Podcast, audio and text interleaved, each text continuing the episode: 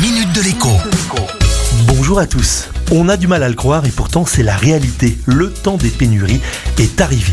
Depuis des mois déjà, les magasins bricolage, pour ne citer qu'eux, avaient du mal à se fournir en planches, des panneaux de bois ou encore en poteaux métalliques, pour ne citer que ces deux exemples. Les prix de certains matériaux, quand ils sont disponibles, ont parfois doublé, voire même triplé, respectant le principe économique de base, ce qui est rare et cher. Mais voilà donc que les pénuries commencent à s'étendre à d'autres secteurs.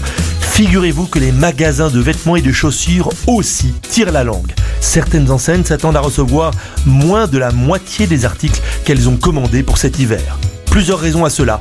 Dans certains cas, eh bien, ce sont les usines qui n'ont pas pu répondre à la demande de leurs clients, notamment quand elles ont été fermées plusieurs semaines de suite à cause du Covid. Mais l'autre raison principale, c'est tout simplement l'engorgement du trafic maritime mondial qui ne parvient plus à transporter tous les envois qui lui sont confiés.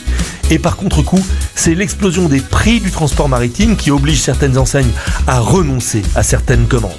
Quand le coût du transport d'une paire de chaussures est équivalent à son coût de fabrication, évidemment en Asie, eh bien l'équation devient intenable. D'autres pénuries menacent à court terme. Ce sont désormais les jouets de Noël qui risquent de manquer sous le sapin. Rien d'étonnant à cela.